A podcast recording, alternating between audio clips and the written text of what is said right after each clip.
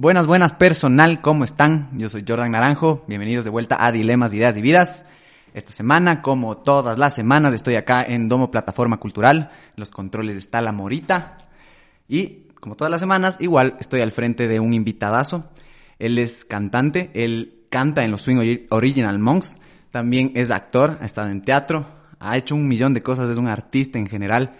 Estoy acá sentado con Gabriel Bauman. Bienvenido, ñaño. ¿Cómo estás? Hola.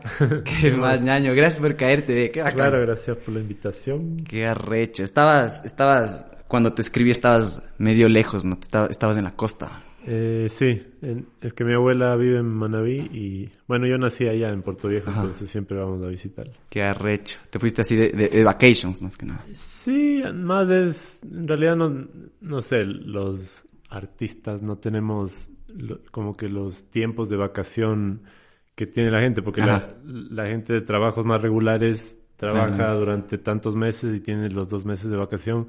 El artista como camella los fines de semana, él se busca su vacación medio donde la encuentre y a veces también entre semana. porque creo que más los, los que camellamos en, en las artes escénicas, eh, sobre todo los shows son jueves, viernes, sábado, domingo, entonces creo que a lo largo de la vida he aprendido a, viajar de lunes a, jueves, porque los otros días cambian más. Pero bueno, es muy relativo. pero es más bacán, creo también, como viajar entre. Yo siempre que pienso que voy a viajar, viajo entre semana porque hay menos gente. Ajá, también, también eso. Como que no, no he sido tanto de meterme al, al avispero cuando están repletas las playas, sino más bien ir a una playa tranqui y, ya. Y ahora menos también. Escaparse cuando se puede. Qué arrecho. Y, y full gente ofrezco.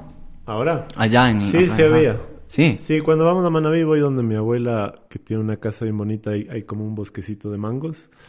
Ah, qué bacán. Y es así un mini paraíso en Puerto Viejo, que ellos cuando empezaron a construir era, era el campo. Pero de ahí creció Puerto Viejo, la ciudad, y, y mantenieron, ah, claro. pudieron mantener un espacio que está todavía verde. Entonces es como ir a un jardín bello ahí con con mi abuela y es, sí, es como escaparse en la ciudad. Qué bacán, loco. Allá como, de ley están, e, es menos el miedo del COVID, ¿o qué? O sea, sí me han dicho que en la costa está como un poco más relajada, lo verdad. Sí, que creo que por todo lado. O sea, hay los que están encerrados y los que salen y les vale ver. hay de todo. ¿Y tú estabas? Yo estaba... miti miti. Sí, o sea, en el fondo no voy a meterme a a, hacia los lugares más frecuentados, pero sí viajamos en bus, cuando toca, ah. te pones la máscara y estás ahí. No estoy tan así triqueado, pero tampoco tan relajado, creo que un intermedio. Está bien esa nota. Cuando yo te cuando yo te mandé el mensajín para que te caigas, sonaba un aguacerazo. Donde ah, sí, sí, sí. Puta, esa nota, loco, qué bestia, porque acá también estaba así que se caía el cielo y vos me mandas desde allá y sonaba más duro. qué puta. Y no salió el sol allá, estaba como acá. no, sí salió, pero está, está verde ahorita, Manaví, lindo. Mm, qué arrecho. Claro, ahorita es de putas, claro. por lo general vas y es seco y los ceibos ahí, los únicos que brillan. Y ahorita los ceibos se perdían en, en, en toda la el monte. Qué arrecho, loco. ¿Y, ¿Y qué tal el calorcín? ¿Qué tal el clima? Acá ha estado así como hecho. Sí. Bueno, yo crecí en, en la sierra y conozco nuestro frío delicioso. Es que es ese frío, ni siquiera es el frío, frío, frío, sino es este frío cambiante que se hace calorcito y se hace esta como inestabilidad. ¿Te gusta eso? ¿A ti te gusta como A mí me gusta para camellar. O sea, mana, no sé, me pasa que en la costa me ofusco o, como que... sofocas. Sí, te sofocas y también te relajas demasiado y es bacán como para otro trip. Pero para trabajar me fascina la sierra porque estás como más templado. Y las ideas también, no sé, se colocan de una ah, manera que las puedo ver mejor. En la costa como que me cuesta organizar las cosas en la cabeza. Ajá. Eh, sí. ¿Tú sí crees como que yo he tripeado un montón últimamente esto de que los climas sí te afectan a tu creatividad. Como por ejemplo, no sé, me parece que es en, Noruega, donde son estos países que no sale tanto el sol, que es del lado, que el, black metal es su cultura. Todos son blackeros, los comerciales es con black metal y cosas así. Y tiene como un poco de sentido, ¿no? ¿Tú crees que eso pasa aquí en Ecuador también? Hablando de estos climas cambiantes, porque de sierra a costa, al oriente, a Galápagos, es todo, todo otro clima. Es como un chiquito con full climas. ¿Crees que sí nos ha afectado así como Creativamente. O sea, obviamente afecta también desde la forma de hablar. Exacto, a tu comportamiento. Sí, y toda, toda la, la cultura cambia. O sea, yo creo que también esto de que el serrano es un poco más cerrado a primera vista o, o que somos, no sé, hay esto de hablar a espaldas o, que no somos directos, viene mucho por el clima. Y que la gente acá cuando pega el pacheco, te encierras. Ajá. Y, es una actitud que tomas frente a la naturaleza. Entonces, en la costa, en cambio, el calor te invita a, a sacarte la ropa, a ser mucho más abierto, directo y a decir las plenas así de una. Entonces yo creo que completamente afecta lo que crees en el espacio en el que estés. Pero de ahí hay cosas que todos sentimos. El costeño o el serrano siente rabia cuando, cuando hay que decir las plenas con, no sé, nuestra realidad política o todas las cosas que pasan que nos enervan o nos enfurecen. Claro, estamos en un mismo espacio con diferentes climas. Sí, solo que cada uno lo expresará de otra manera, supongo. Yo, yo, estaba como tripeando un montón esto porque para, esta, para este podcast quería hablar contigo justo esto de, que nuestra band, nuestras bandas tienen algo en común, que es justo ser impredecibles, o sea, que es cambiante, fusión, que mezclan un millón de cosas como que medio yo empecé a, tripear que tal vez y esas cosas también pasan acá en Ecuador y las bandas son así en general. Como que veo una perspectiva de que muchas bandas aquí fusionan. No encuentro una banda que sea totalmente un género, sino que fusionan con varias cosas. Tal vez se... ¿Tú crees que se deba al clima? Yo he estado tripeando eso tanto. Ah. O sea, porque es, es, como, ajá. yo, yo, empecé como a justo haciendo este podcast, gacha. Como que dije, qué loco, como el clima tal vez nos influye a ser tan fusioneros. ¿Tú de dónde crees que sacas como esto de mezclar géneros o de romper como estas barreras de género en la música? En el caso de los monks viene mucho de que somos de varios lados. Mm.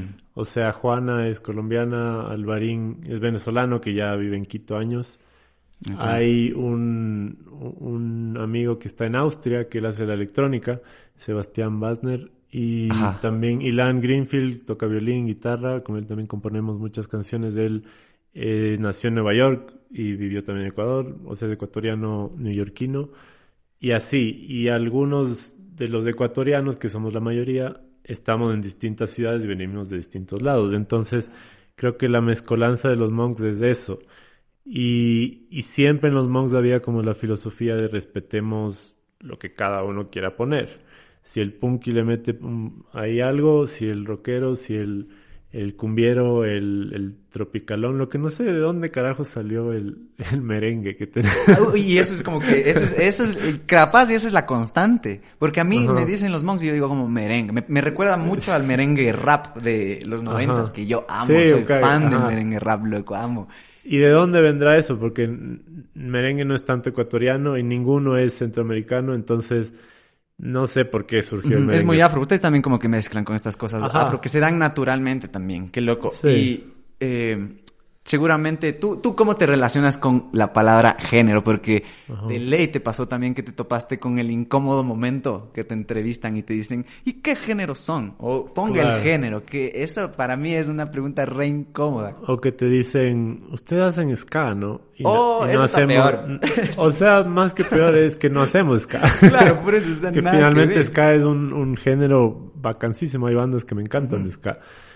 También hubo toda una época que el ska ya copó la, la escena nacional y, medio se berrió sentí. Llegó a pero, pero en el fondo es otro género que todos podemos explotar, explorar. Eh, ¿Por qué crees que te dicen que hacía ska? Tal vez por la formación. Sí, porque un poco el, merengue medio mezclado con todo tiene un, un es rápido. y no sé. Eh, sí, no, no sé por dónde venga, pero a, lo que decías de esto de, los climas, también hay algo que, que siento que nosotros acá en Ecuador siempre estamos en una constante búsqueda de identidad. O sea, hay, tenemos una identidad fuerte que es la, la, cultural local, que es nuestra tradición, eh, pero siempre me, me, da una sensación que en la música, sobre todo las bandas están viendo afuera qué género está pegando por ejemplo, ahorita el reggaetón ya pegó hace, no sé, 10, 20 años, no me acuerdo cuando empezaron los primeros reggaetones. y recién, siempre todo pasa después, ¿no? Acá 10 años después. Todo pasa después, sí. Pero ahora también mucha gente está entrando en el reggaetón, aunque sea reggaetón alternativo o reggaetón más pop o lo que sea.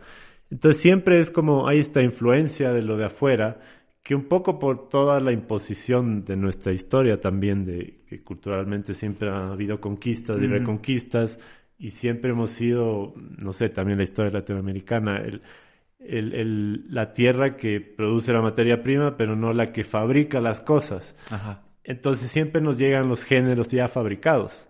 Ajá. Aunque tengamos la materia prima, que es el corazón y, y el, el, espíritu de, de, lo que queramos decir, nos dejamos llevar muchas veces por las fuentes exteriores a nosotros que, que un poco marcan la tendencia. Y eso uh -huh. es algo que, que, siento en esto de, es el calor lo que nos hace ser tan multifacéticos o, o, por qué buscamos tantos géneros y no nos definimos en algo. Creo que porque en el fondo estamos buscando una identidad. ¿Y cuál es la identidad del ecuatoriano hoy en día? Con todas estas... Variantes y mezcolanzas. Ajá, que ha pasado en nuestra historia. Y, y sí, muchos también prueban ahora por, por coger como que la raíz Ajá. ¿Cómo sería, no sé, Nicola Cruz o eh, muchos artistas siempre, o, o, Curare, por ejemplo, siempre claro. hay artistas que rescatan lo, lo, local de una manera más moderna, cogiendo estos géneros que, que vienen de afuera.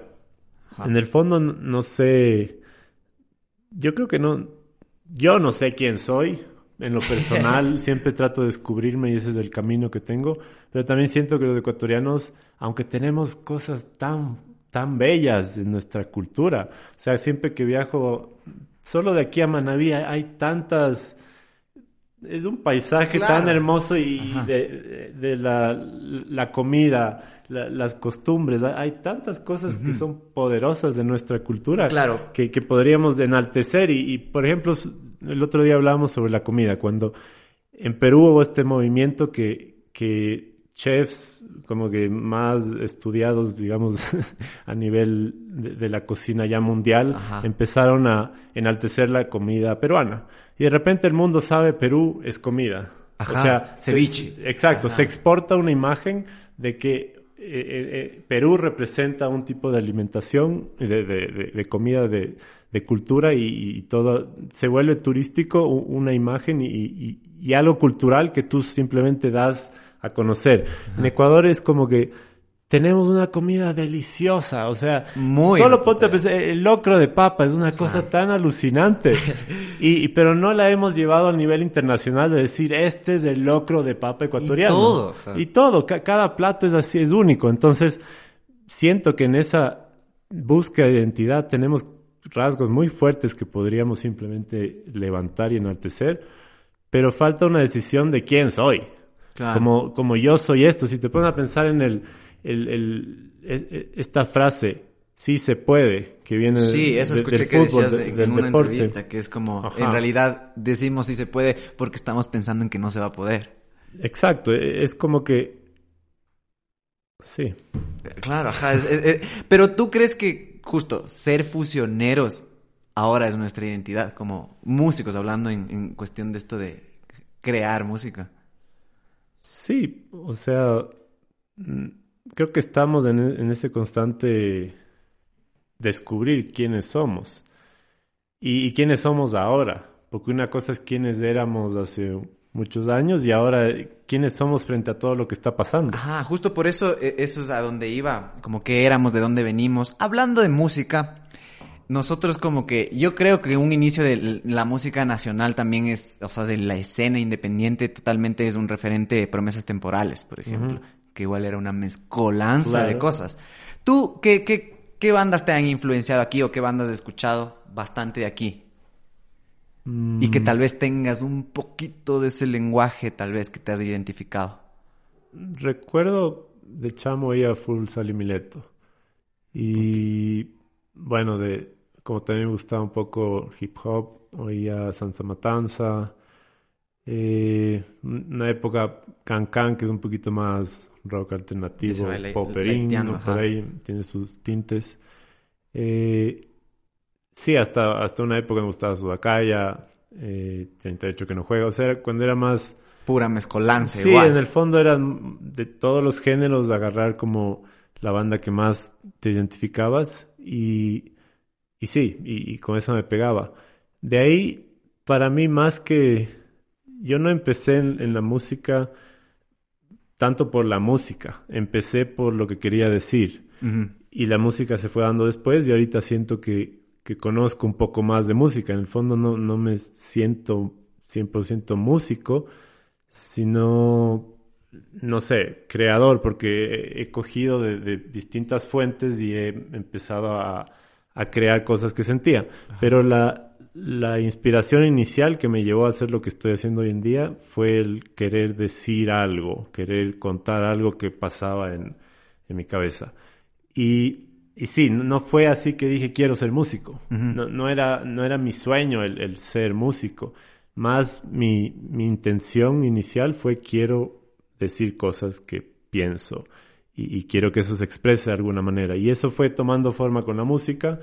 Y, y, después ahora he estado empezando a, a meter actuación, un poco lo audiovisual. Estoy jugando con celular a hacer cosas ah, sí, te audiovisuales como videos. Ajá, con, mi padre también, que él es actor.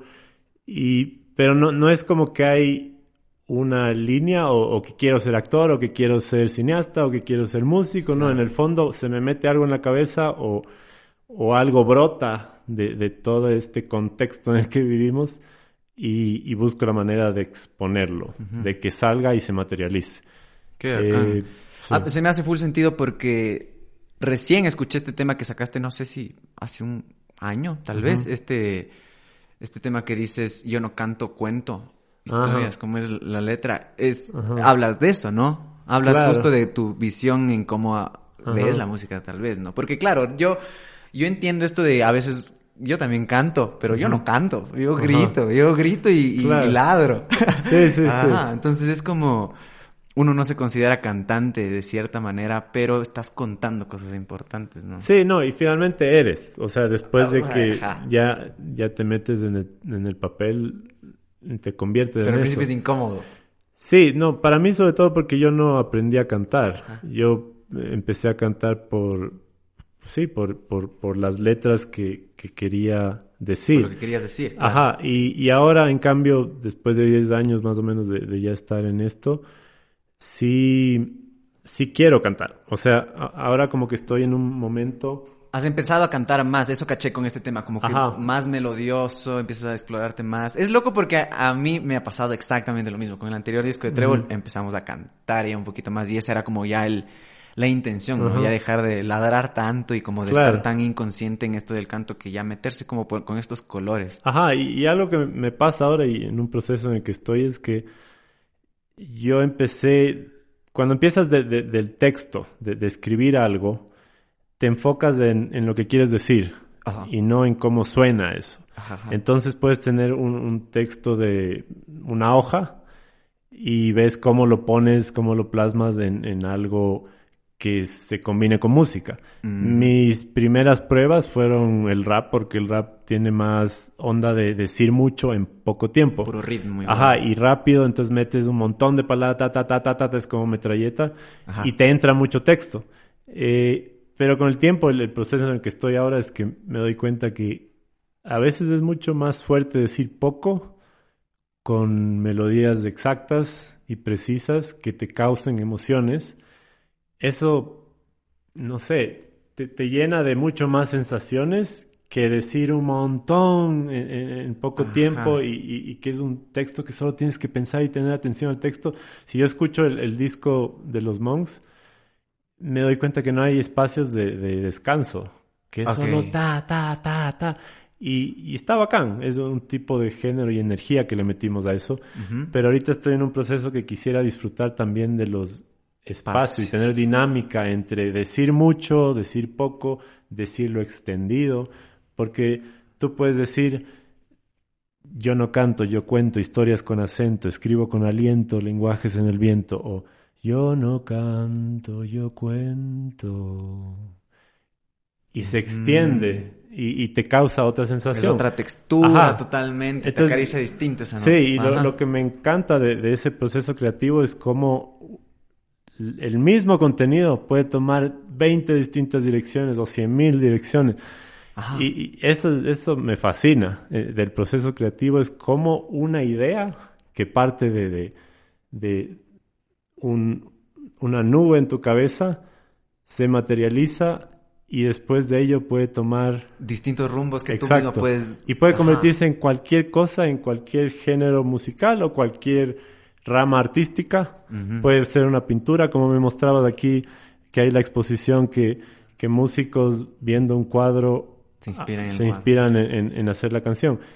Podrías poner el mismo cuadro a 10 músicos distintos y sale completamente otra cosa. Entonces eso. Con ciertas cosas parecidas porque están inspiradas por un mismo elemento externo. ¿no? Qué loco, ajá, qué focazo. Hablando un poquito de esto de, mezclar, de, meterse a, jugar con géneros y hasta con este tipo como de manera se desprenden de géneros, queramos o no. Eh, tú, yo tripeaba full esto que antes había como esta disputa entre géneros, como yo soy punkero, vos eres demo. ¿Cuál es real? Vos eres, ajá, yo soy mejor. O como que ver esto de quién es el mejor, creo que esa cosa ya se ha ido yendo para el fondo. Igual viendo los festivales, antes había su festival de metal. Ajá. en tres cuadras no había uno de hip hop, pero lejos. hay que estar lejos para que no se maten. Ahora es como todo ahí mismo, escalado. Yo es que el metalero también baila reggaetón. Claro, ahora, exacto, ahora ya el metalero baila reggaetón. Yo sí le hago, ¿verdad? Pero la cosa es que tú tuviste algún trip externo como comentarios densos de afuera. Yo justo en mi primer episodio hablo de que a nosotros con Treble nos caían los metaleros. Pensando que Treble sí es una banda media pesadina, media movida y con poco y toda la nota pero sí nos decían, no hacen género puro, hacen muchas cosas, ¿qué es eso? Son suaves, ¿y por qué hacen, no hacen metal puro? ¿Tú te topaste con esa gente? Eh, sí, o sea, nos pasó al comienzo, nosotros no estábamos ni listos, pero empezamos haciendo esta mezcolanza de géneros tradicionales con electrónica y ritmos modernos y nos, nos lanzamos hacia los tres meses o, o cinco, no me acuerdo a, aplicar para el Festival Petronio Álvarez en Cali, Colombia. Claro. Y era un mega festival de la cultura afro ahí del Pacífico que es, es, alucinante. es el festival más grande de música. Sí, y, es algo que si, si, tienes como las, no sé, las siete maravillas que quieres visitar en tu vida, yo aconsejaría que una de esas sea ir al Petronio Álvarez porque es una experiencia que no, no puedes imaginarte. Es así, la cultura negra eh, en, on fire. tienen esto de los pañuelitos. Sí, eh, y, te sientes tan, tan bien, tan bien tratado y, realmente es una celebración, un festejo que, que, vale la pena como para captar ese lado de, la cultura latinoamericana. Eh, ¿Y aplicaron ese festival? Aplicamos ese festival y nos aceptaron porque siempre aceptan como de Perú, de, Ecuador, como que de distintos países. Y, de solo se votaron, nos aplicaron. y... aplicamos con unos, unos demos y PAG nos aceptaron. Y preparamos un show que era con músicos esmeraldeños y, nosotros también con nuestra propuesta tan, tan diversa. Y, y ya, nos fuimos, se presentaban tres, tres temas. Llegamos y es una experiencia muy loca porque el escenario gira. Claro, el escenario gira y el otro se prepara, claro, es y, y tú sales así como en postura como de figura de cera. Entonces estás listo como para cantar y el escenario solo gira. Y en, aquel entonces era en, un, en una plaza de toros y, y era, habían como, no sé, como 20 mil personas, una locura.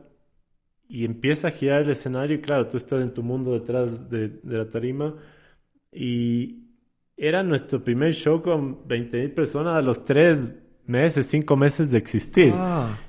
Y solo gira y, yo sentí esa, el quedarte congelado. Ya estabas como de cera, pero te quedaste así totalmente hielo.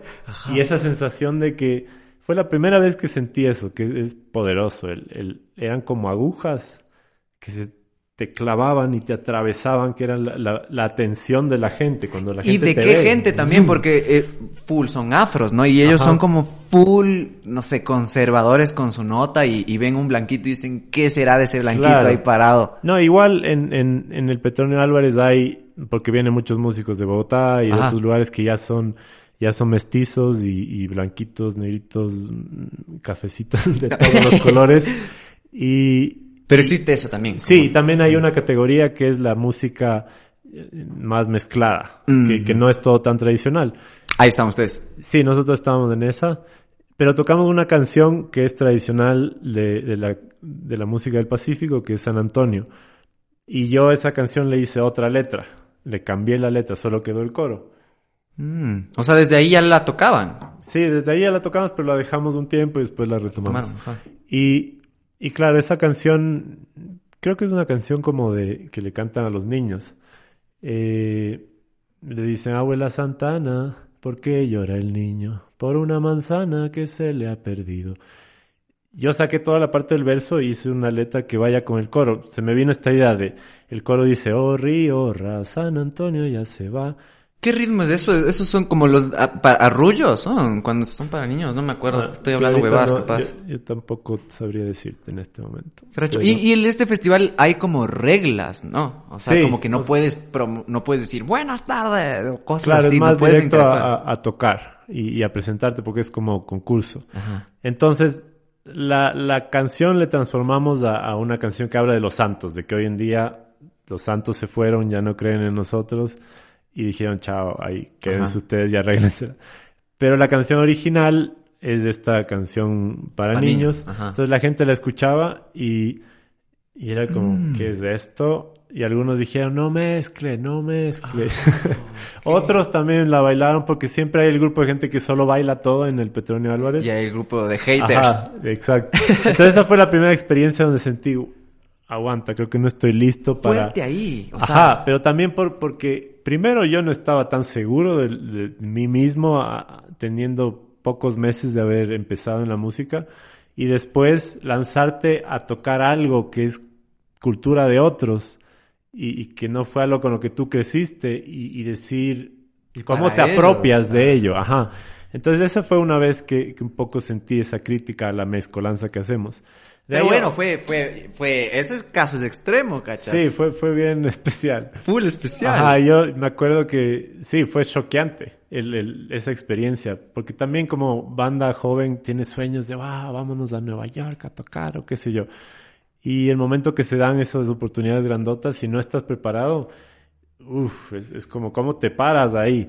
Y, y claro, es una experiencia más, una raya más al tigre, pero pero siento que sí, eh, no sé, fue, fue muy importante en mi vida el, sentir, bueno, hay que saber tomar algo cultural para no simplemente eh, mofarte de algo, porque es, es, como tener mucho cuidado cuando tomas algo que sea tuyo o no, cómo lo tratas de una manera que se sienta orgánica y que no se sienta impuesto, que tú estás queriendo robarte algo y, cómo realmente sacas la esencia de eso, pero también lo que tú quieres poner de, ti y que se combinen y, salga algo real, así, sí, genuino. con respeto, ¿no? Yo hablaba justo de esto con la Grecia Albán en el anterior podcast, de esta delgada línea y frágil de la apropiación cultural, o sea, que puede ser una mofa o puede ser una oda, digamos así también, ¿no?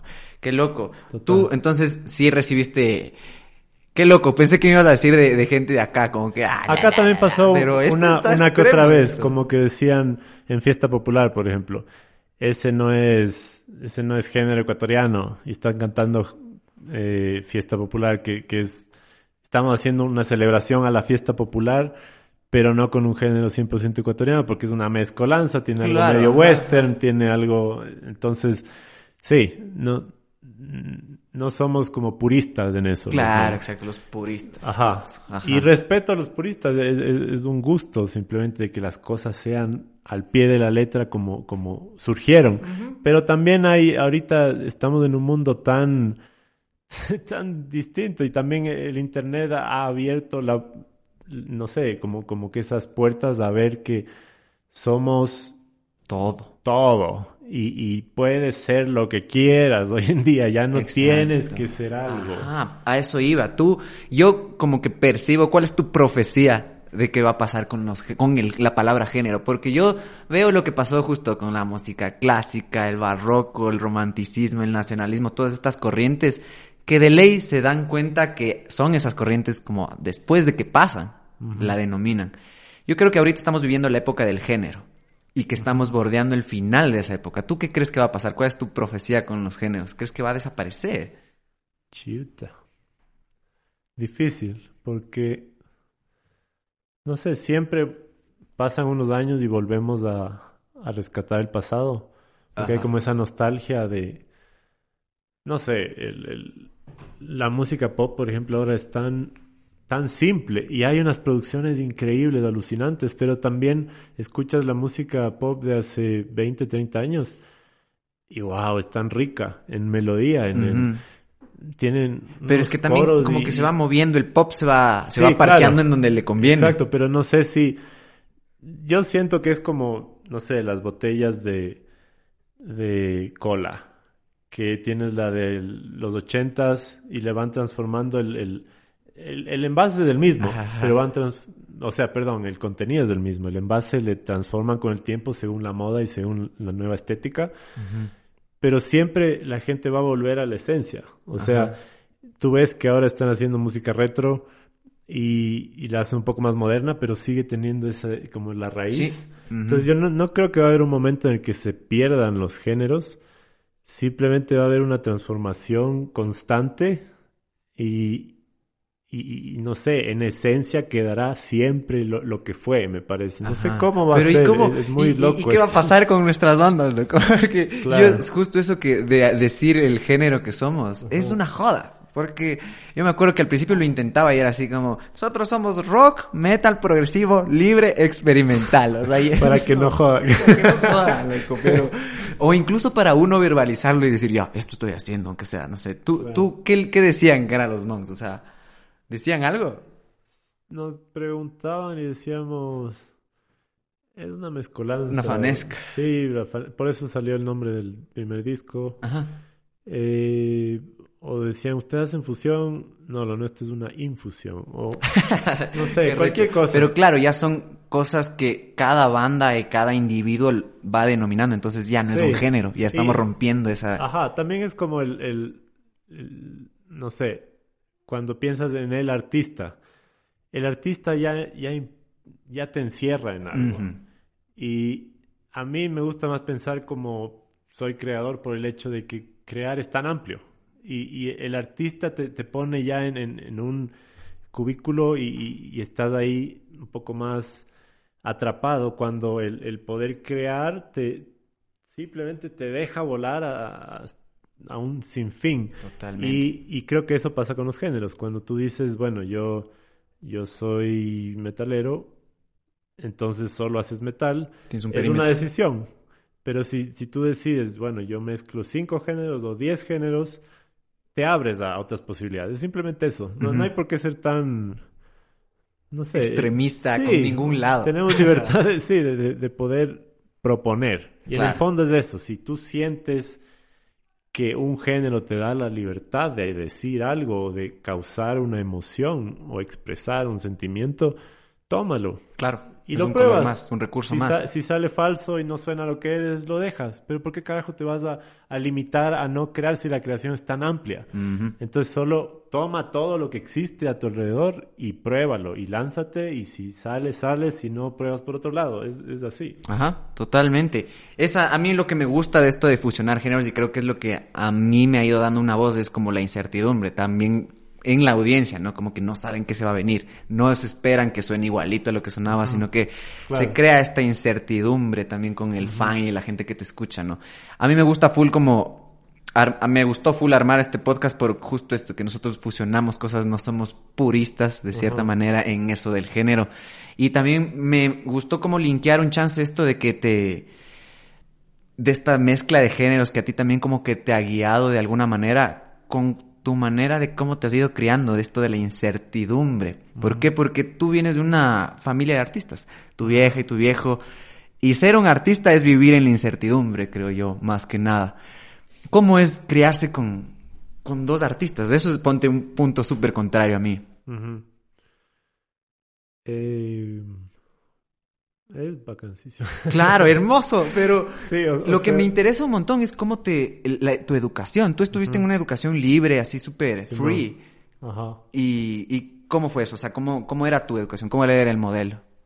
O sea, era un, un sistema educativo que no tenía cursos, no tenías exámenes, no tenías tareas.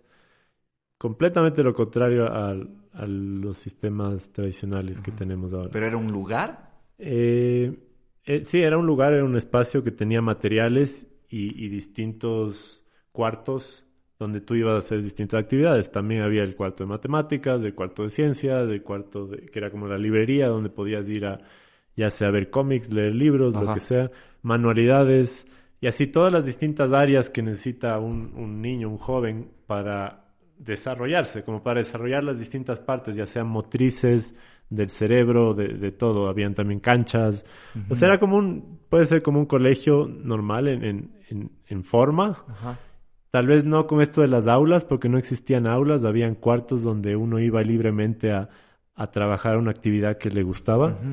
Y tenía el apoyo de profesores que están constantemente en los espacios, cuidando de que el espacio se mantenga y, como que haya un orden, pero más bien era como apoyando a, que tú libremente escojas qué hacer por el bien de tu necesidad interna. más que, más que por querer formar a un ser humano. O sea, no, no, no hay esta idea de, de que tú naces, eres tonto y hay que hacerte inteligente. La idea es que tú naces, eres una semilla de choclo que tiene toda la información para hacerse choclo. Y lo único que necesitas es abono y el cuidado para que puedas llegar a ser choclo.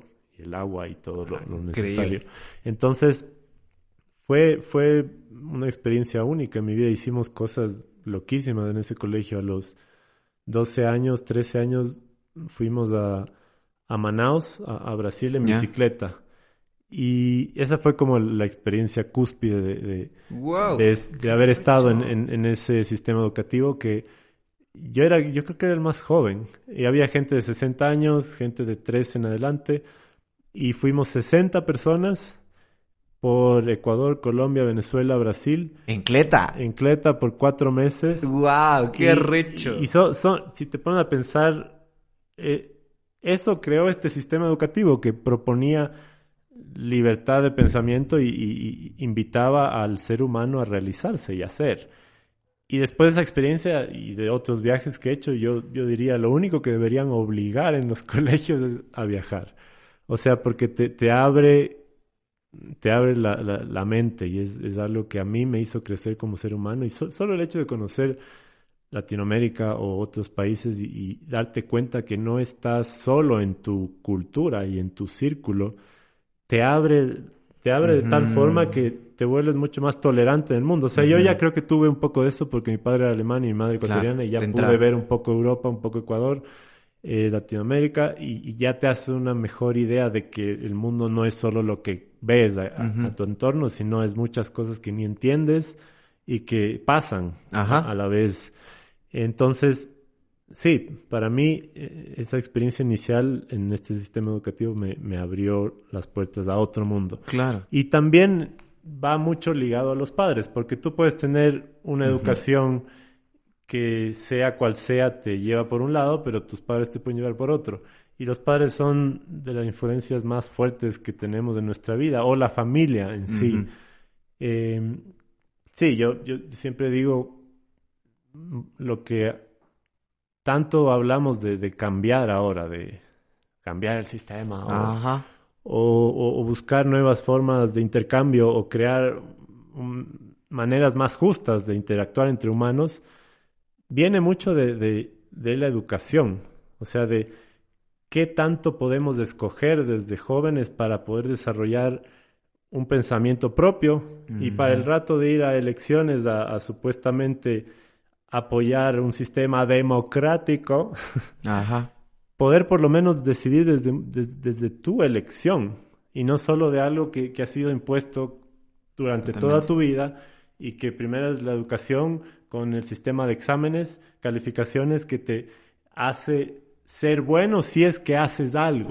No porque ya eres bueno, todos ya somos seres humanos, ya, ya creo que el lo que habría que cambiar si en el fondo queremos cambiar algo es primero darnos cuenta de que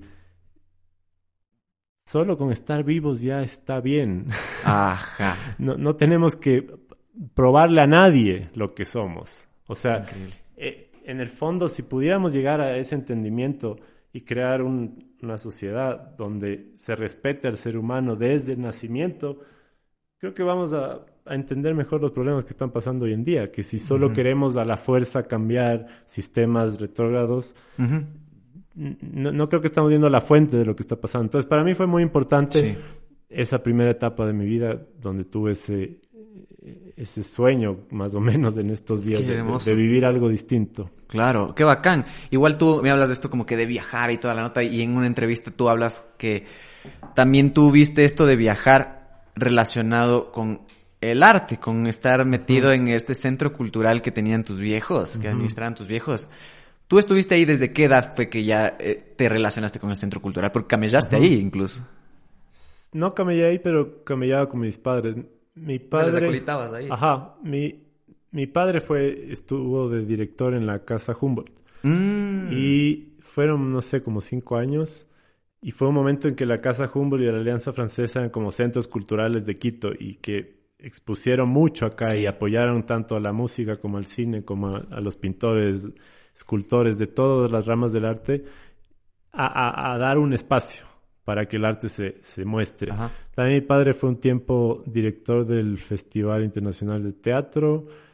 Entonces estuvo como siempre en, en, el movimiento, ya sea en sus proyectos personales, teatrales o, o, lo que sea, como en, en apoyar a crear espacios para que el arte florezca, Ajá, como gestión cultural. Entonces yo siempre estuve, no trabajé en, en, estos espacios, pero siempre estuve rodeado de, de eso, porque como hijo vas a todo lado. Y desde, creo que desde la cuna yo ya iba a los ensayos de las obras de teatro, después iba a las obras, era el que les chismeaba a los amigos, mira, ahorita viene la escena donde... Ajá, le decía que, que te decían, ya cállate. Ya cállate.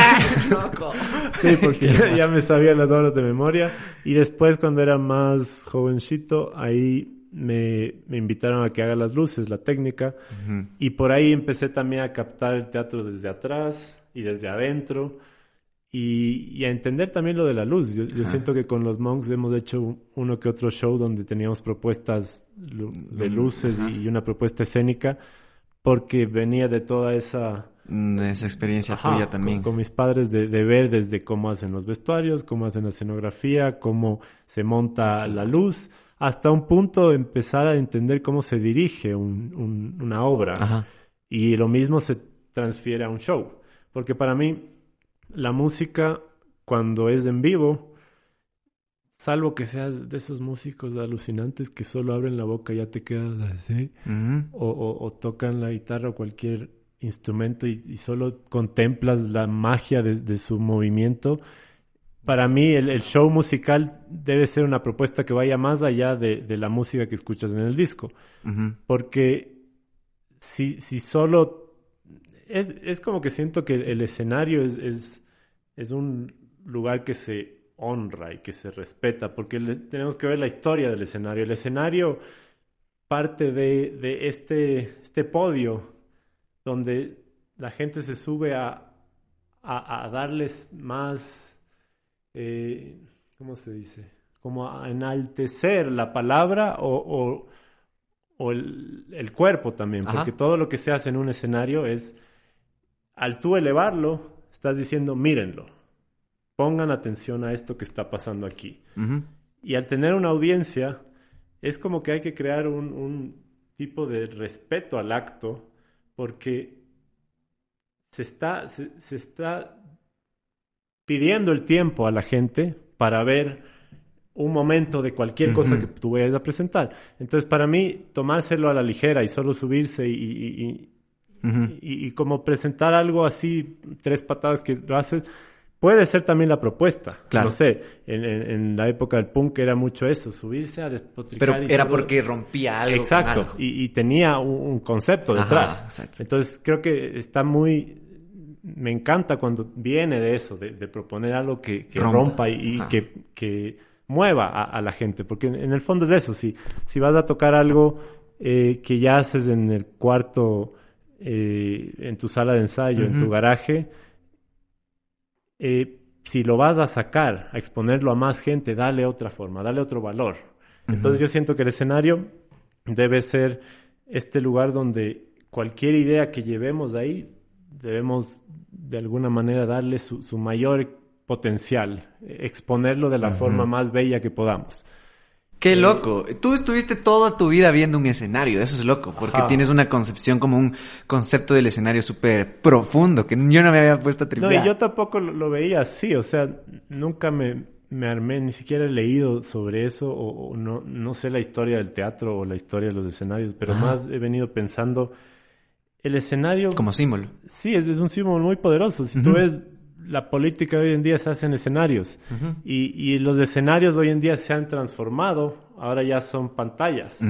Entonces, eso es algo loco de estos tiempos, que por un lado está el escenario real, el físico, que son como que el, mayor representante del teatro, eh, pero hoy en día el, escenario moderno es la pantallita donde tú la pongas y el encuadre que le des. Este es mi escenario. Tú te creas tus plataformas ahora. Exacto, entonces también yo siento, eh, es algo que, que me ha pasado ahora que las historias, las simples historias que hace uno en las redes sociales son escenarios. Entonces también podríamos darle la importancia que merecen. Podemos tomarlas como solo banalidades que pasamos por ahí y filmamos cualquier cosa, o también podemos decir, estos segundos de tiempo que yo voy a tomar de ti, para mí son importantes. Y quisiera que tú tengas una experiencia relevante. Eh, a veces también te voy a contar simples cotidianidades, pero también quiero tomarme ese espacio para llevarte a otro lado, como transformar tu visión por un momento. Entonces, no, no decir la historia es, algo que, ay, gastas tu tiempo en las historias. la gente hoy en día está gastando su tiempo en las redes sociales y se han convertido en escenarios muy importante. Poderosos ya. sí, deberíamos como, como eh, expositores, artistas, creadores, lo que sea, aprovechar esos espacios porque estamos diciendo, a ver, no tengo, no tengo 10.000 personas en mi escenario físico, pero por ahí tienes mil, dos mil, cuatro mil personas que te están viendo en tus historias. Entonces, ¿por qué no aprovecha eso para decir cosas bacanes? Claro, generar, ahí es crear tu escenario. O sea, cada uno es dueño ahora de su escenario y tú eliges cómo adornarle, cómo y no proyectarlo. Te cuesta. Y no te cuesta. Porque bueno, te cuesta el internet, el, celular, el, internet y todo. pero son cosas que ya tenemos porque, por la vida. Claro. Entonces, no es algo que, que te cueste mucho más. Lo que te cuesta es el tiempo de inventarte. De pensar, exacto, qué loco. Tú también como Qué loco, qué, qué, hermoso todo esto del escenario. No, no, no había ni siquiera planeado hablar tanto de, de, esa concepción, pero hermoso, loco, qué bacán como ver cómo tú te vas criando también con tus viejos y, y seguramente uno va teniendo sus realidades de acuerdo a la de, sus viejos y va generando hasta la, la idea de éxito con eso también, como con cómo ves tus viejos, cómo crecen y todo. Por ejemplo, justo eso, hay gente que, mucha gente, y creo que es una cosa que también vamos rompiendo, ve el éxito en obtener un cartón, en obtener un título, en obtener, no sé, el sacar el bachillerato, después sacar una carrera, después sacar un doctorado, después de lo ni sé qué, ni sé cuánto, y solo seguir cosas creciendo. Físicas. Cosas físicas, ajá. Porque el cartón te da la posibilidad de tener. Mm, exacto, de afirmarte una cosa que tal vez tú te la creaste o tus viejos te fueron creando, ¿no es cierto? ¿Tú cuál es tu concepción de éxito, loco? O sea, ¿cuál para ti, obviamente el éxito va cambiando cada que nosotros vamos creciendo, pero ¿crees que la figura de tus padres sí te conformó esta, esta como, este concepto de éxito? Porque tú no tienes, tú no tienes una carrera, ¿no? O sea, como de el cartoncín. No. Yo llegué a tercer curso según ese sistema educativo. Exacto, eso es lo loco, porque mucha gente piensa que eso es el éxito, acabar y ni siquiera tener el título. Claro, o sea, no sé, recién la semana pasada murió un él, trabajó, nosotros vivíamos en una finca en Tumbaco que era un lugar lindísimo donde crecí, que había gallinero, había como un campo para sembrar mandarinas, aguacates, árboles, y era muy lindo. Y el señor que trabajaba ahí, que sembraba, murió hace, hace una semana. Oh. Y yo fui al, fuimos al velorio y fue, no sé, fue algo tan, tan lindo que estábamos sentados ahí con la familia, una familia re sencilla y todos hablaban de él, de lo, lo bueno que él había sido como ser humano, como a lo que nosotros percibimos desde la familia. Nosotros tuvimos más del contacto como de, de verle de lunes a viernes como trabajador de, de esta finca y, y se sentía que era un ser que, que velaba por su familia, que quería el bien para todos sus nietos, sus hijos, y oírlo ahí y, y, sentir que todos estaban tan agradecidos con él por todo ese amor que, que les había dado a lo largo de su vida, y después verle en el, en el ataúd tenía una expresión de felicidad. Wow. Y sentíamos con mi padre mi madre todos que él había sido alguien feliz. O sea, que, que fue feliz en su sencillez. Y, y para mí el éxito en el fondo es eso. O sea, yo no, no pretendo tener muchas cosas, ni títulos, ni, ni ganar premios, ni pendejadas o, tener ni siquiera carro. Me gusta caminar, me gusta vivir con lo menos posible porque en el fondo sé que para ser feliz no necesitas cosas. O sea, lo básico para crear lo que a ti te, te, surja, que en mi caso ser creador necesito una compu, un celular, esto y lo otro, pero también puedes ser feliz sin eso. En el fondo es, yo quisiera no sé, llegar al final de mis días y sentir que, que hice cosas por, por la gente, así sean mis amigos, mi familia, o si las canciones o las creaciones que hagamos pueden ir más allá de, de solo ser un espectáculo. Me, me, encantaría eso, como no, no sentir que tengo un saco de cosas acumuladas, sino que, que puedo tener contacto con, otros. Creo que eso para mí es el éxito. Y obviamente esto como que se ha ido construyendo por tu crianza, full también. Sí, y como decía, nombré ahorita a Don Segundo porque caí en cuenta de eso, de que yo, por haber crecido rodeado de él y de padres también sencillos y gente que no buscaba el éxito en lo material, sino en, en, en no sé, en, la, la experiencia humana tal vez Creo que eso es lo que quiero. Y ahora me doy cuenta también, ahora que, he salido un poco de viaje, cuando viajas te das aún más cuenta de eso, de que no necesitas más que una mochila y, y las experiencias que vas llenando en el corazón en cada lugar donde pisas son oro.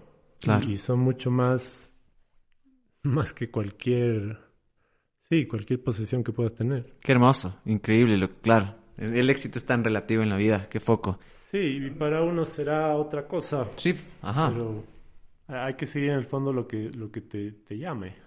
Qué loco. Es una cosa que nos van poniendo hasta como, ya es una semillita que nos dejan los, los viejos, justo. Son la mayor influencia de tu vida, entonces todos estos constructos te los van ya poniendo, ¿no? Tú, me encanta cómo, cómo cómo creces, loco. O sea, es bocazo porque, como te digo, es, tanto una, un abismo a diferencia de cómo yo me crié. Fíjate nomás, o sea, agüita. Y, y lo que yo tripeaba era cómo tú llegas a tener tu primer encuentro con la música. Primer encuentro hablando, puede ser viendo, tocando, como descubrir, no tocando, sino como escribiendo incluso, como tratar de tararear cosas o viendo y diciendo quién es. A mí me pasó que mi primer encuentro fue viendo a alguien. Que vi y dije, ¿qué? ¿Qué chucha es este superhéroe que estoy viendo? Así como, wow, ¿qué está haciendo? No podía creerlo. Y ese tal vez fue mi primer encuentro. Y después tuve otro ya tocando que dije, wow, puedo tocar y suena, no suena mal. ¿Tú cómo fue ese encuentro? Porque tus pas teatreros, pero rodeados seguramente también de este tipo de arte. ¿Cómo fue?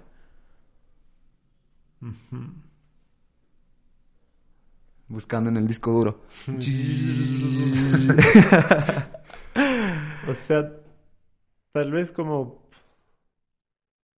bueno, esos son más los recuerdos de la infancia, como estar, no sé, ahorita me vino en la alfombra jugando fútbol con canicas, que te hacías de equipos de colores de canicas. Sí. Y, y, en el fondo sonaba la música que ponía mi madre o, mi padre. Y oía mucho música de, no sé, los cantautores latinoamericanos o, o, por el lado de mi padre Pink Floyd o, todas las bandas de, de, esa época. Claro. Y, y claro, e, eso es más un recuerdo inconsciente que, que está ahí. Pero ¿te acuerdas disfrutarlo? Sí, completamente. o sea, recuerdo el, el, cuando oigo esa música, me lleva totalmente a ese espacio de, ay, de, de, mm. sentirte seguro, como, protegido. ajá, protegido, estás creciendo a gusto y, y esa música te causa eso. Entonces, creo que la, ahora también me pasa mucho eso y siento que a la gente le pasa eso. Una canción representa algo emocional en ti. Y si pasó en el momento en el que estabas enamorado de alguien, te recuerda el amor de cierta manera o a esa persona. Si pasó en el momento que viajabas, te recuerda el feeling de viajar. Si, no sé, la música es, muy poderosa. Es como los dolores también. A mí me pasó que eh, yo había ido de niño a Berlín porque mi padre es alemán y no volví como hasta que ya tenía 15 y llegué por llegué al aeropuerto y bajé por metro y salí a la ciudad ya adentro de Berlín caminando por las gradas. Y ni bien llegué como a la superficie ese olor a Berlín era así wow, me, me, disparó la, la infancia y todos los recuerdos entonces creo que la música tiene mucho ese componente porque es algo que no es como lo visual. Lo visual nosotros decidimos si vemos o no. La música traspasa paredes, vibra, te toca la, piel, se mete y te, te pone en, un mood. Y también por un lado el ritmo, pero por otro lado las melodías. Y tú le das significado a eso, le das cierto significado para tu realidad. Dependiendo de lo que te está pasando. También, no sé, la música de Radiohead siempre te lleva a estos lugares melancólicos eh, también creo que ciertas bandas provocan ciertas cosas. Ajá. Eh, no sé, escuchas un, una banda tropical y te pone mucho más alegre. O sea, sí.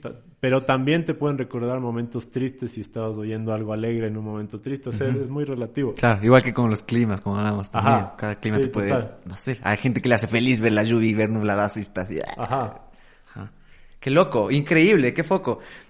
Háblame un chance de esto, ya me hablaste como de tu encuentro, un chance con la música, de cómo empezaste a, tal vez tripear la música. Me, topé por ahí que tú escribías, querías como escribir cuentos, escribías cuentitos. Yo también escribía cuentos de chamo, loco. Ajá, eso me encantó. Yo, de hecho, me influenció demasiado los cuentos para las cosas que escribo con Trevor. A ti te, te, totalmente te influenció. Sí, sí creo, porque si ve, si escuchas alguna de las canciones Monks y las que vienen ahora en el disco que estamos haciendo, tienen esto del el cuentero.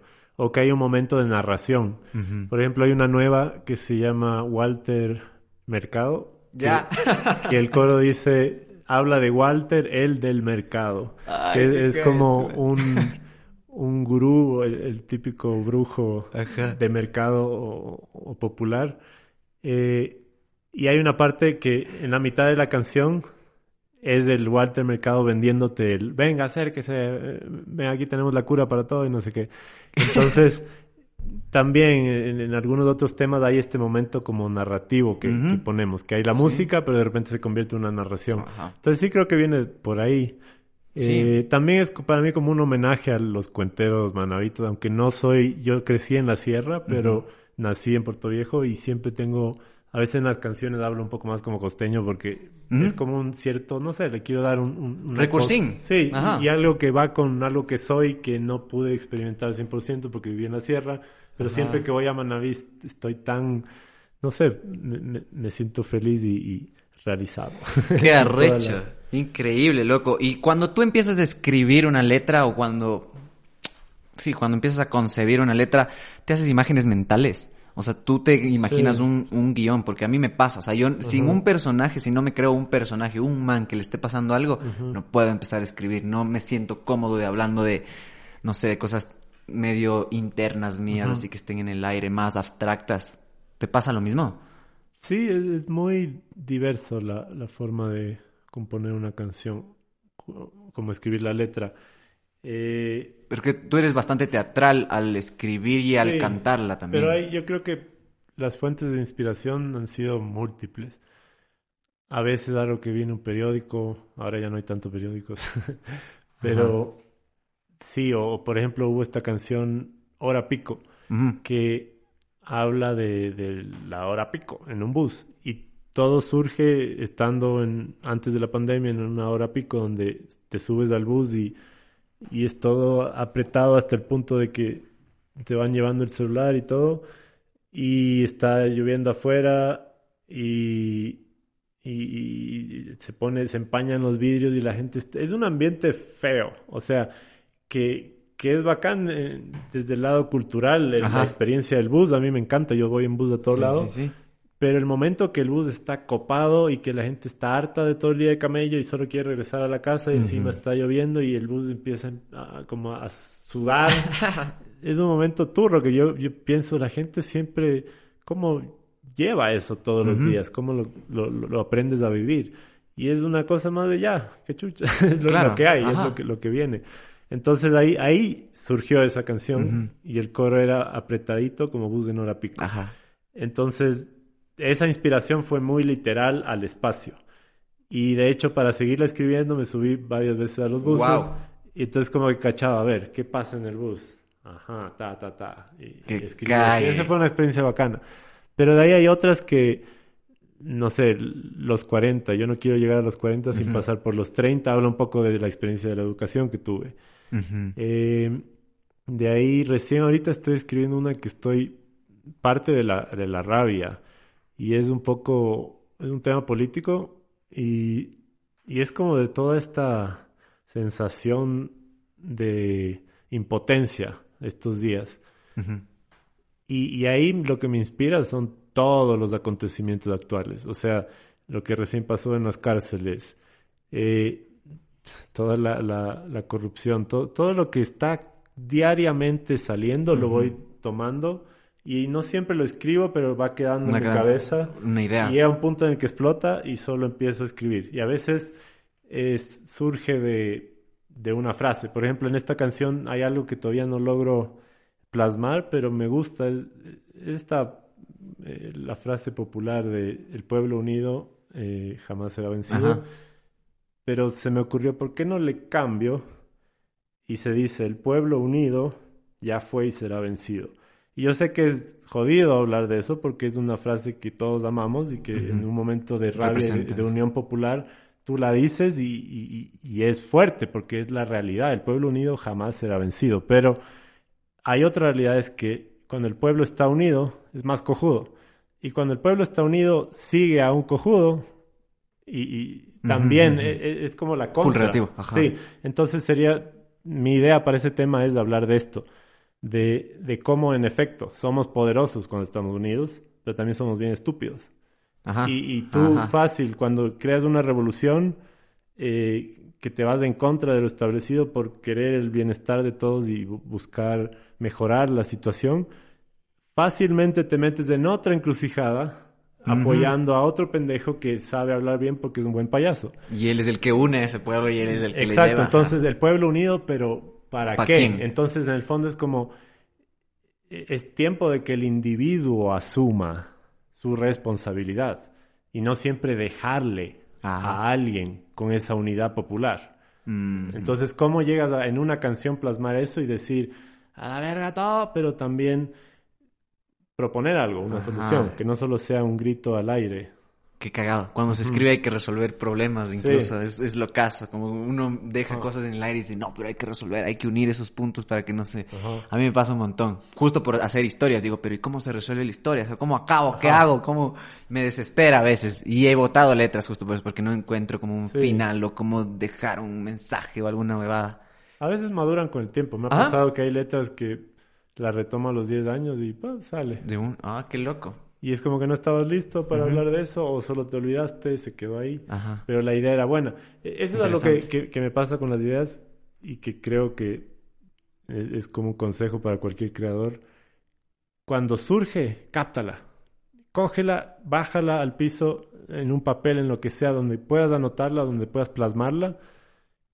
Y, e, es que es importante captar el momento en el que nace, porque es el momento, es como, no sé, el, brote. Dicen que un brote es donde más eh, potencial eh, alimenticio tiene, porque los brotes se comen, eh, es cuando está brotando, que después se hace la planta y, vienen las frutas y todo, pero el momento que brota es donde está en su punto de germinar. Es que imagínate salir de una semilla, tener que romper el cascarón, brotar, todo el, poder eh, energético que tiene ese brote. Entonces, para mí la idea es eso, es si logras captar el nacimiento de la idea, tal vez no lograste acabarla, pero te queda ahí. Y si la revisas después de cinco años, la idea va a estar plasmada.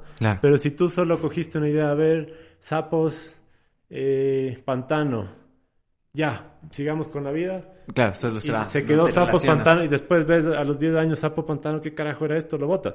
Entonces, como que poder plasmar la idea en su esencia en una frase corta como puedas, pero es muy importante para mí eso. Y después ves si se desarrolla o no. Qué loco, claro.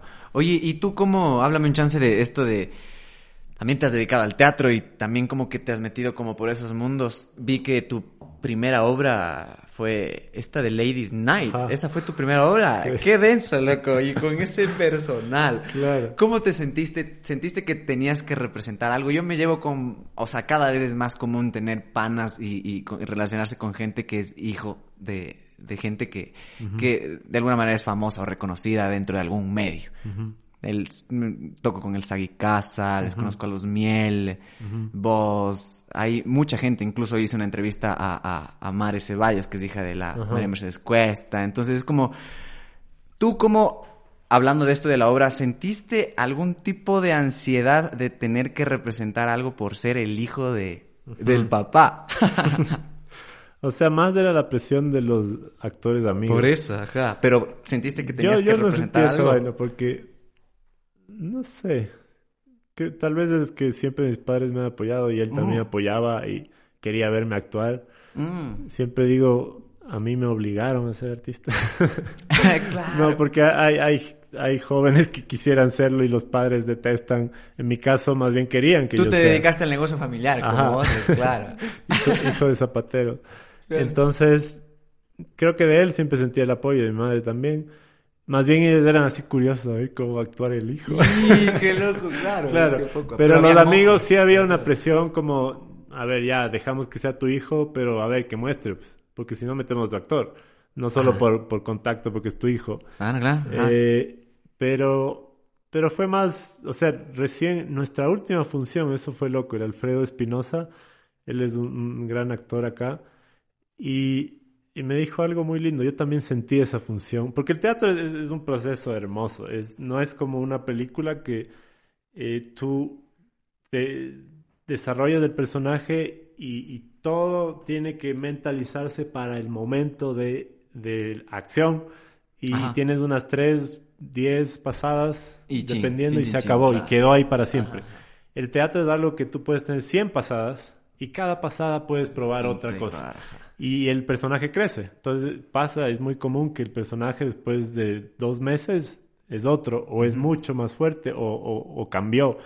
Entonces, después de la función no sé cuánto, la última que tuvimos, el Alfredo me dijo, como que me felicitó porque estaba en, su lugar, como que el personaje estaba en su lugar. Y yo había sentido esa función, que, que eh, eh, es algo, es algo loco esto de la actuación, porque... Lo caso es, sí, cavarte la cabeza también. Sí, y me pasó en una función eh, que por un momento me creí lo que estábamos actuando. Y ese es, lo, ese es en el fondo el fin del actor. El actor tiene que en un punto desaparecer de, él. Nunca va a pasar eso porque todo lo que hacemos somos nosotros mismos, está ahí convertido en el personaje que interpretas. Pero si en un momento desapareces de tu realidad y apareces en esa otra, es, eh, eh, es mágico. Y ahí aparece la, magia del teatro y es cuando la gente más disfruta porque la gente está viendo una interpretación y si tú no te la crees, ellos no se la creen. Ajá. Entonces, el momento que el actor se la cree, la gente solo se deja llevar por a dónde el actor le lleva.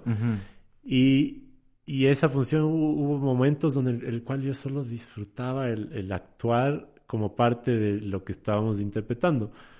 Y he sentido que con el tiempo llego más a esos momentos. Es difícil, porque siempre está en tu cabeza y, y, y te sales y a veces piensas, lo hice bien, no lo hice bien, esta parte tenía que haber hecho esto, estás pensando tú en, en cómo te ves, qué sé yo. Pero el momento que solo fluye es, es bello. Y, y sí, creo que he ido creciendo, han sido como tres, tres años, creo tres, cuatro años que ya empecé con esto. Qué loco. Qué, gran inicio, loco. Me parece Sí, así fue como un gran sí. reto, porque Focazo. mm, fue un poco más fácil porque yo no tenía tantos diálogos, Ajá. pero soy uno de los personajes de ahí, entonces sí tenía que representar. Claro. Y las pocas escenas que son como más, estoy como protagonizando, sí era el, el reto de pucha, hazlo. Ir con fuerza, Ajá. transformado totalmente. Sí. ¿Y cómo esto, o sea, sé que antes de debutar en el teatro ya estabas en escenarios y toda la nota. ¿Tú cuando te subes a un escenario también te transformas de una manera densa o no es tan denso? ¿Tú te transformas para ir al escenario o el escenario te transforma a ti? Debe ser parte y parte. Sí, yo creo que en realidad, en, en- así en mi día a día, soy muy, no sé, soy como no mato ni una mosca. y en el escenario sí me gusta como... Mico. Ajá, sí. Eh, no, eh, es como el... No sé, porque también es el personaje de los monks, por ejemplo. Ahí soy muy salvaje, porque hay, hay un poco el concepto de que Swing Original Monks es el, el swing original de los monos monjes. Y, y hay un poco esta idea de que el humano está en este momento entre el mono y el monje. Ujú. Y nosotros decidimos si somos más animales o si somos más santos. Y nos comportamos de, de manera más, no sé, justa o qué sé yo. Eh, pero estamos constantemente cediendo. Y nos sale el lado animal y ves todo lo que pasa en el mundo y nos sale el lado más mm, colaboremos y, y seamos más eh, evolucionemos. Ajá. Entonces, en los monks en particular tengo ese personaje que solo lo rompe todo y se, se, se saca todo. Me acordaba, tengo ahorita una, una camiseta que uso de pijama que ya está toda rota. Ya. Y me acordaba que los primeros shows cogía así camisetas medio viejas porque Y las nuevas son difíciles Y las rompías, ¿cierto? Ajá, claro, entonces era como esa onda de... También es eso, es, es un poco decir, desnuda, o sea, rompe las... Ajá. Las Tú pieles. tienes una relación súper fuerte con...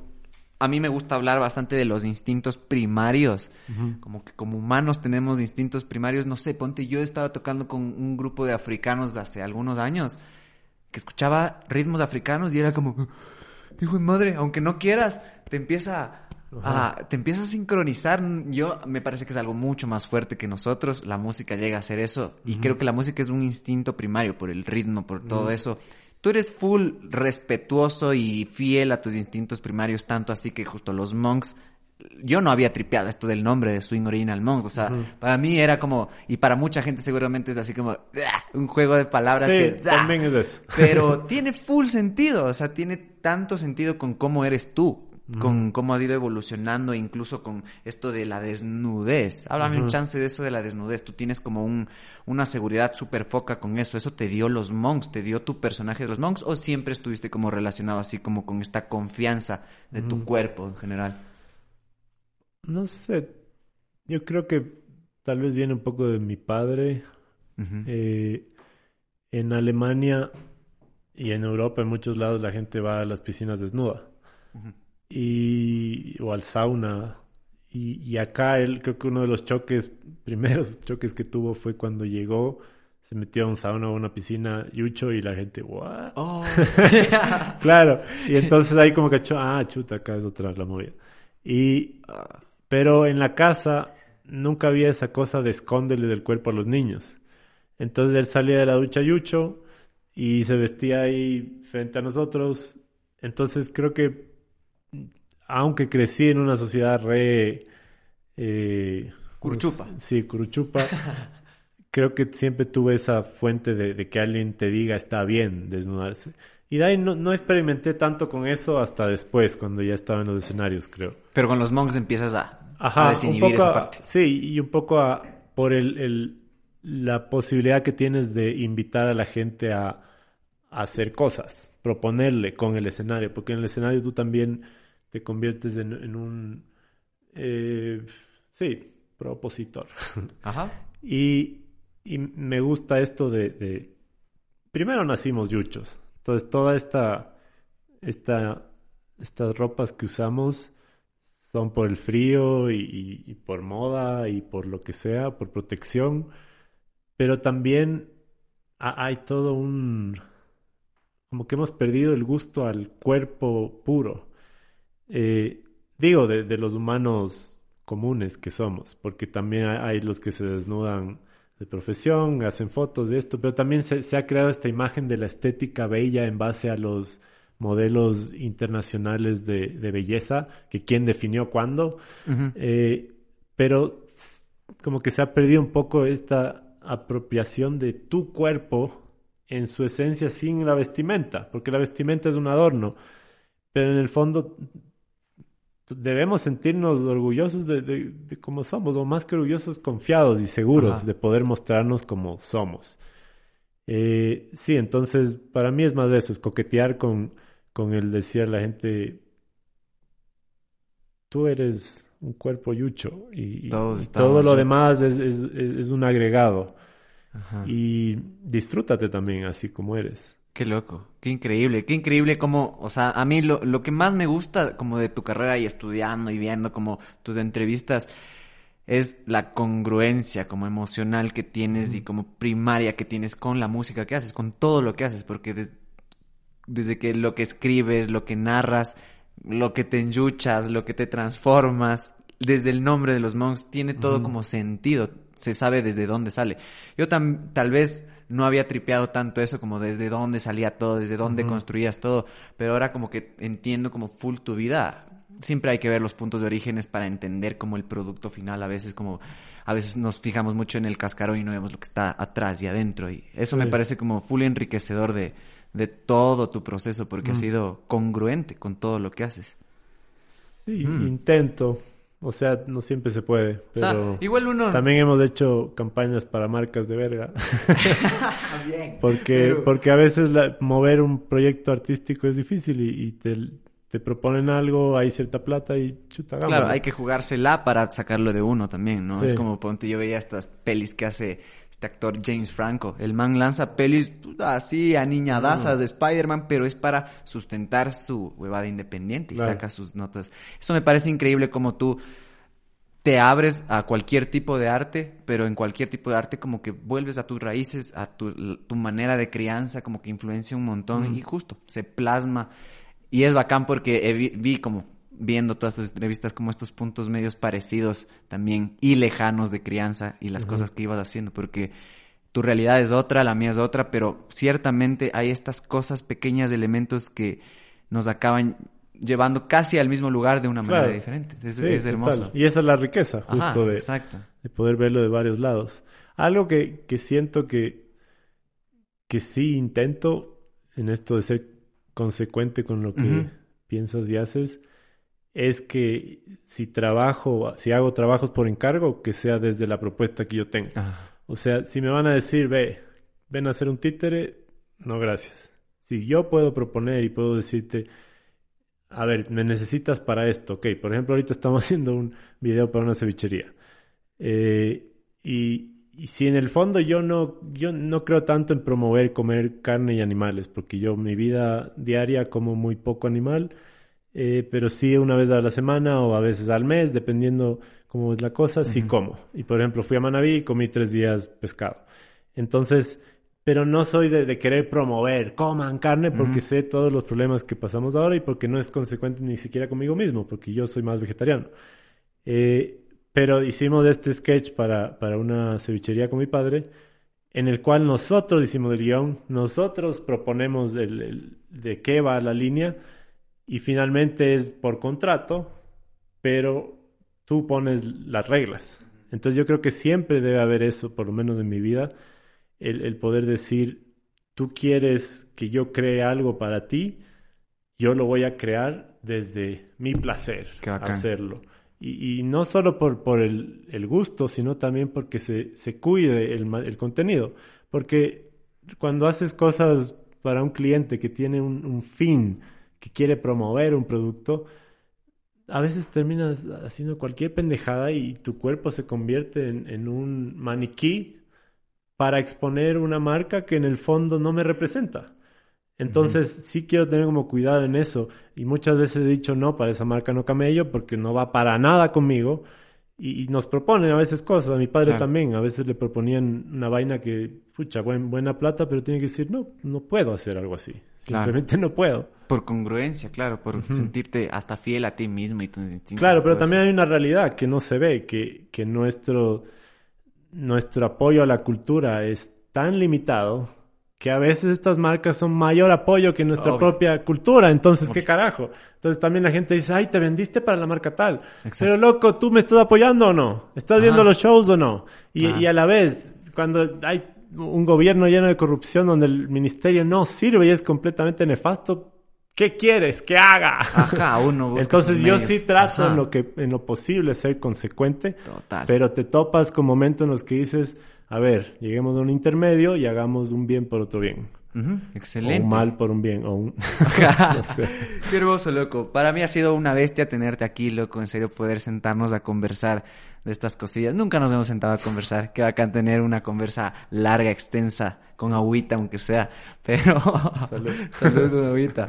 Ñaño, gracias por caerte, qué bacán. gracias, por caerte este podcast eh, recién nacido. Algo que les quieras decir a la gente para cerrar. Apoyen, dejen, dejen caminar. no, no sé. Sean ustedes mismos. Exacto, bacán, qué bacán, loco. Yo creo que e, este podcast más que nada se basa en eso, en buscarte a ti mismo y ser fiel a tus instintos, que son en realidad una guía bastante bacán que ha guiado justo la vida de mucha gente y... Y todos tenemos dentro toda la información para hacer lo que somos. Es más, pela las cáscaras de la cebolla para que puedas ser lo que eres. Qué hermoso. Gracias, ñaño, qué bacán tenerte acá. Muchas gracias. Gracias a ustedes también por ver, escuchar, los que están en Spotify, vayan a YouTube, los que están en YouTube, vayan al Spotify.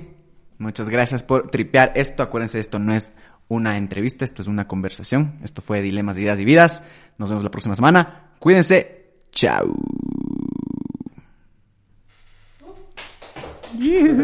Buena. Gracias, ñaño. Claro. Qué bacán, loco. Qué putas, hermano.